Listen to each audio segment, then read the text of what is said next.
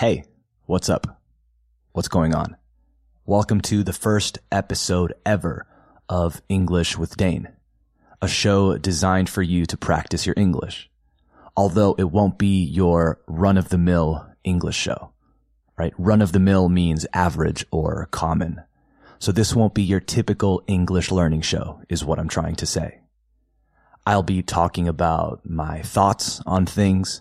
I'll be talking about music movies, TV shows, my experiences, both as a teacher and also, I guess, just as a person. And I'll also be talking about news, history, and things like that. So a little bit of everything. I'll also be having guests on my show from time to time, friends of mine, people that I think are interesting, etc. But for now, it will be a solo mission.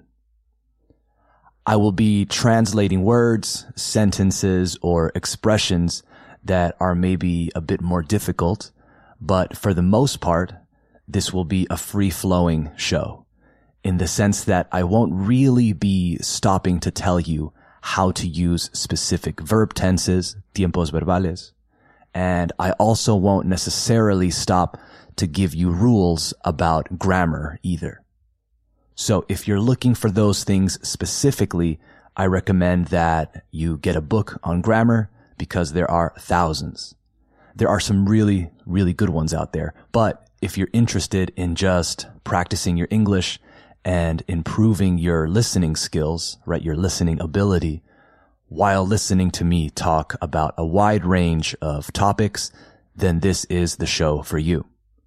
However, sin embargo, however, I also don't want to condition my show from the beginning because if I want to explain something grammar related, right? Something about grammar, I might. I might do it. Okay. Puede que lo haga. Another disclaimer. This show maybe isn't for the complete beginner, right? If you're listening to this show, then you probably already have a certain level of English. And if you don't understand every single thing I say, don't worry. All right. With a little bit of time and practice, I'm sure you will. Okay. So patience. So if you think you'll get something from this show, que sacarás algo, that you'll get something from this show, then great. That makes me happy. But if it just creates stress for you, right? If it stresses you out, then no worries. Come back when you're ready. So let's get into it, I guess. Let's start. You are listening to the first episode ever of English with Dane. Hit it.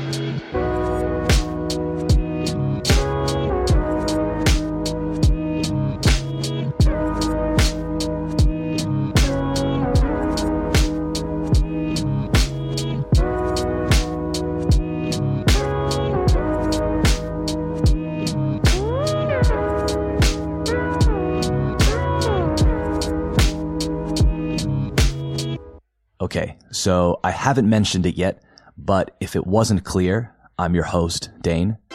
My real name is Daniel, or Daniel, for my Spanish speaking friends. But like 10 years ago, my friends started calling me Dane, and it stuck. And now I'm used to it, right? Estoy acostumbrado. So here we are. I think it was my friend Brian who first called me that. So shout out to Brian if you're listening. By the way, if you're unfamiliar with the word shout out, it's like un saludo, right? Let me talk to you a little bit about my background.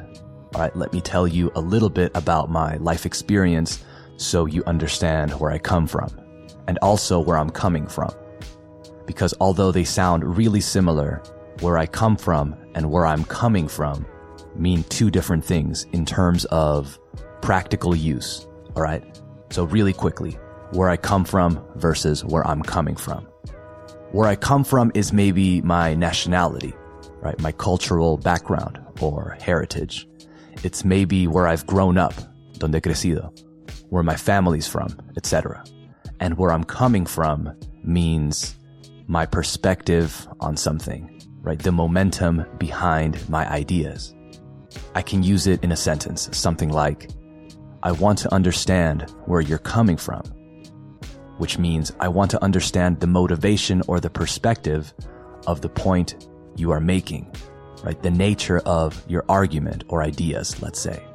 It means I want to know what you're thinking and why you're thinking it, as opposed to wanting to know where you were born or where you grew up. Okay, so small difference in terms of words, but a big difference in terms of how we use those two phrases. So, I'm from Peru, from Lima, or Peru in English. So shout out to Peru, the country with the best food in the world and I welcome anyone to try and change my mind. So good luck with that. I understand I'm a little bit biased, right? To be biased is ser un poco parcial a algo. Okay. But I also have friends from different corners of the world who share that opinion, who have the same opinion. So, you know, deal with it.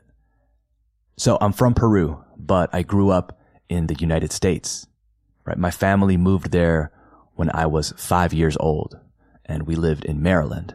So East Coast for those of you who aren't experts on geography. So Maryland. And I lived there from the mid to late nineties. And I had the opportunity to experience the aspects of suburban life in the United States that you see in most kids movies from that time, which was great. That's where I learned to ride a bike. That's where I learned to play different sports. I met a bunch of great people. But I guess most importantly, that's where I learned how to speak English. Right? Until then, I only spoke Spanish. So I had the benefit of being thrown into an English speaking school at a very young age. Right? I was five years old. Remember, don't say five years. You either say five years old or I was five, but don't say I was five years. Okay. That's not something we say. And it sounds, it sounds terrible.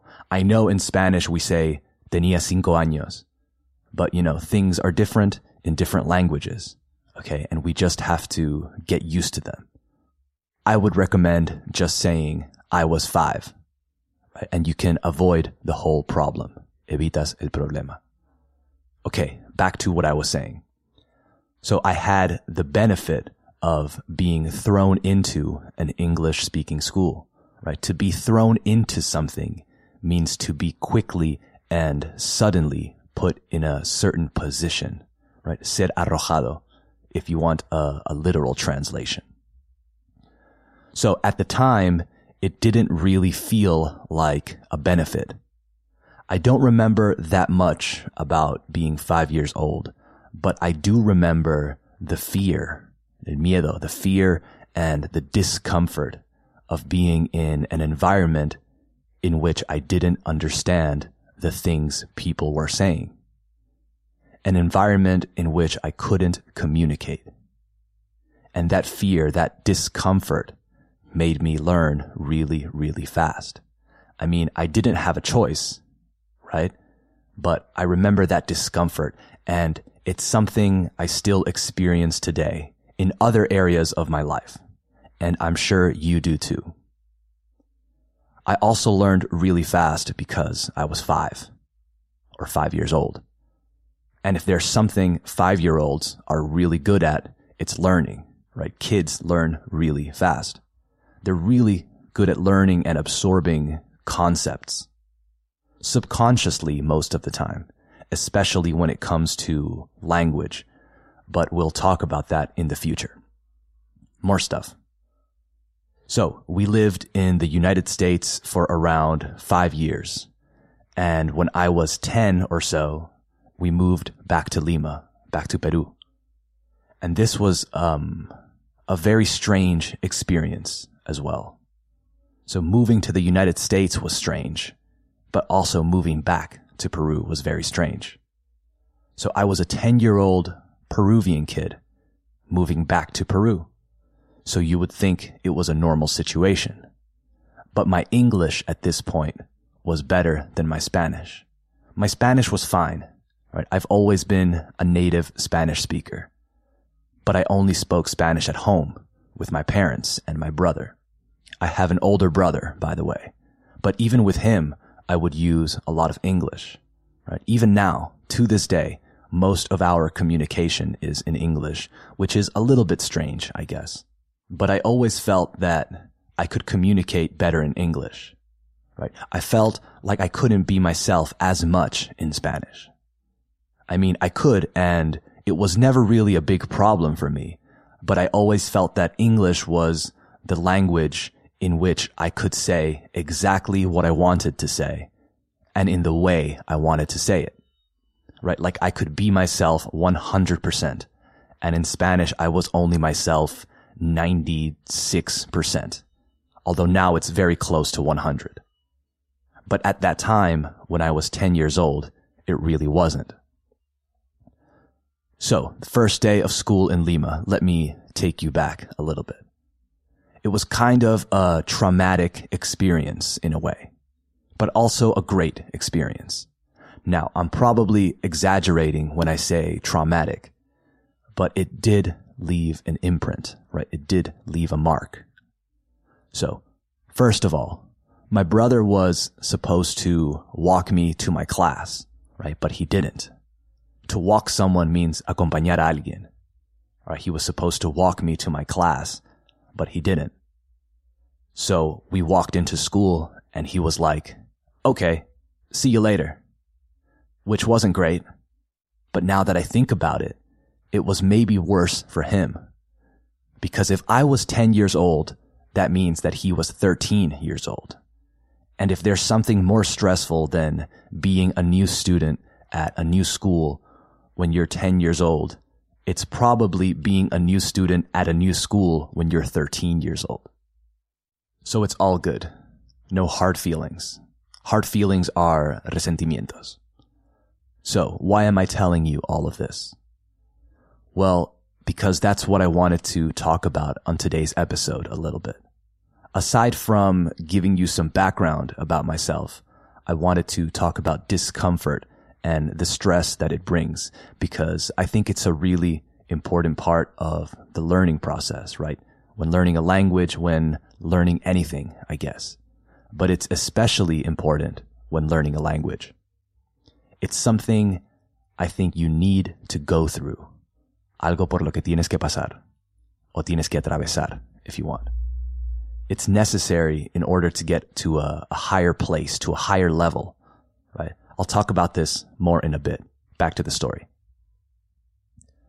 So we walked into school and I was left to figure it out for myself. I was left to fend for myself. So I followed the kids that seemed to be my age, que parecían tener mi edad, that seemed to be my age. And I got to the classroom area and I knew that I was in fifth grade or whatever it was and I saw that there were two classes. So I walked into one of them, right? Una de ellas, one of them. I was so, so nervous that I didn't check if it was my class or not. I didn't see a list or a sign or anything like that. But I also really didn't look for one. I wasn't aware. So I figured, pensé, I figured whatever, it's probably this one. Classic 10 year old way of thinking. So I walked in, I opened a desk because we had these desks that opened upwards, right, hacia arriba. And I started to put all of my books in there. And when I finished, I sat down and I waited for the rest of the kids to finish. Then the teacher came in and started going through the list. Uh, she started going through the list. She started checking if everyone was present.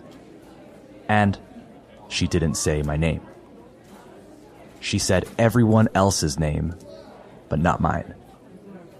Everyone else had that moment of validation, you know? That moment where your name is called and you raise your hand and you say, here. I'm here, me, right now. I'm present. And looking back, so in hindsight, looking back, I think that that does something for you. It's important for a 10 year old to be recognized like that, maybe. It's probably silly, and I'm definitely making a mountain out of a molehill, which means I'm exaggerating. But I don't know. Maybe there's something there. So everyone got that moment of validation, but not me. Instead, what I received was an extra dose of nervousness. So then the teacher said, Me faltó alguien? And I remember raising my hand slowly, hoping and wishing that someone else would also raise their hand and that we would have a moment where we would look at each other and find comfort that we weren't the only people whose names weren't called.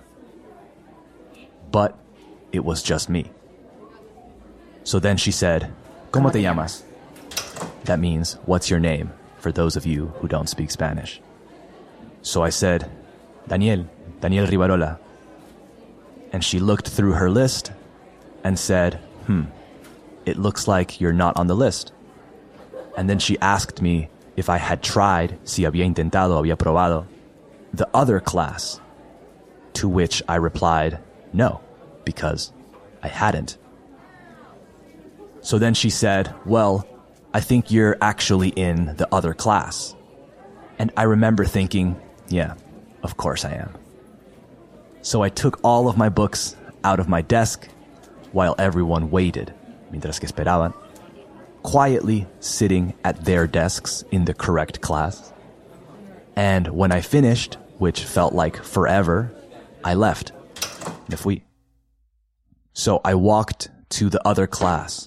I knocked on the door and I walked in and I saw 25 people staring at me.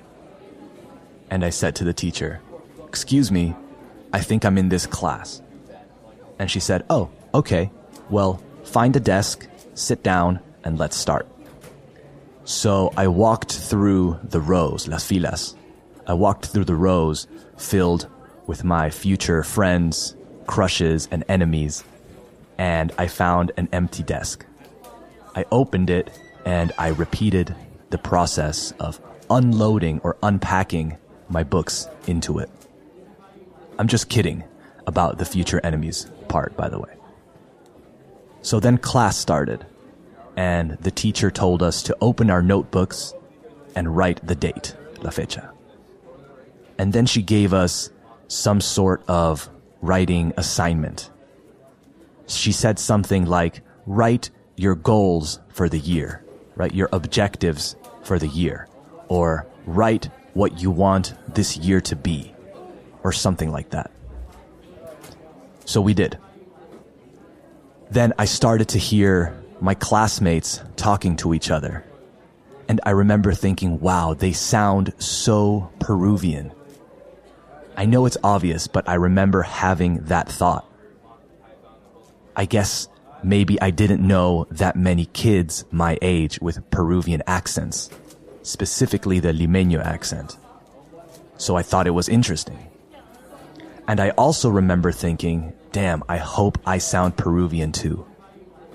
Anyway, as I was writing, mientras escribía, the teacher came up to me, se me acercó, the teacher came up to me and said, Hey, I can't find your name on the list. Are you sure you're in this class? And I wasn't. I wasn't sure. I wasn't sure of anything at that point. So I told her that the other teacher sent me, me mandó, sent me to this class because I wasn't on the other list. By the way, remember, it's on the list, not in the list. Okay? Anyway, she left the room for a few minutes, and when she came back, she said, Hey, Daniel, turns out, resulta que, turns out you were right the first time. You're actually in the other class. The teacher didn't have the new paper, right? The updated list. So once again, I stood up and took my books out of the desk and went back to the first class. And as I walked from one class to the other, I thought, oh man, this is gonna be so embarrassing. I'm gonna walk in and everyone is gonna look at me and laugh at me and this is going to be the worst. lo peor, the worst. But then as I got closer to the door, I remember having a nice moment with myself.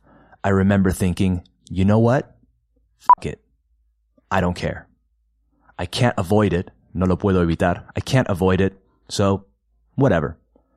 And I walked in and you know what happened? Absolutely nothing. A few kids looked at me and the teacher said, Hey, sorry, I didn't have the new list. Sit down, we're starting. And it wasn't a big deal at all. All of those nerves and that anxiety of being outside of my comfort zone, thinking that everyone was judging me, that everyone was going to laugh at me. That was just in my head. And that taught me a valuable lesson, I think. And that lesson is that most of the time, you're fine. And nobody is really thinking about you. And nobody remembers when something embarrassing happens to you. Maybe they remember if it's something really, really embarrassing. But those general moments where you think something is really embarrassing, nobody is thinking about those moments. So going back to what I said before, one of the reasons I'm saying all of this, aside from telling you a little bit about myself, is because there's something that happens to 99% of my students. And that is that most of them don't want to speak English in front of other people, right? They don't want to speak English outside of class. It's the number one thing that stops my students from practicing, from improving. They, they get nervous, they get self-conscious, they freeze, and they avoid it. It's not the actual language part that they're afraid of because I think inside they know they can communicate. It's the fear of someone judging you or laughing at you, the fear of someone looking at you in a funny way. So the biggest roadblock, the biggest obstacle to improving your English is that discomfort that I was talking about before. We don't want to feel that stress. We don't want to feel that discomfort, but the more you do it, the faster you'll improve. And also you'll stop feeling that stress. You'll feel it a little bit, but it goes away very quickly. You need to have that moment where you say, whatever. I don't care what other people think. And I think it's easy once you realize that nobody is walking around living their lives thinking about you and thinking about your embarrassing moments. And I think it's very liberating to realize that. Okay, enough with the self-help speech. So after a few years of living in Peru, in Lima, we moved to Madrid, where I currently reside, where I currently live. I was 13 when we moved, we moved just when the currency changed, la moneda, from the peseta to the euro. So I had maybe two months of pesetas. So that means that this was towards the end of 2001. This time though, adapting to a new school was way easier. Not only because I had more experience, but because this new school would be entirely or completely in English. Anyway, I ended up, terminé, at a Spanish university, Universidad Complutense de Madrid, to be exact. And it was during my studies here where I began to teach English as a second language.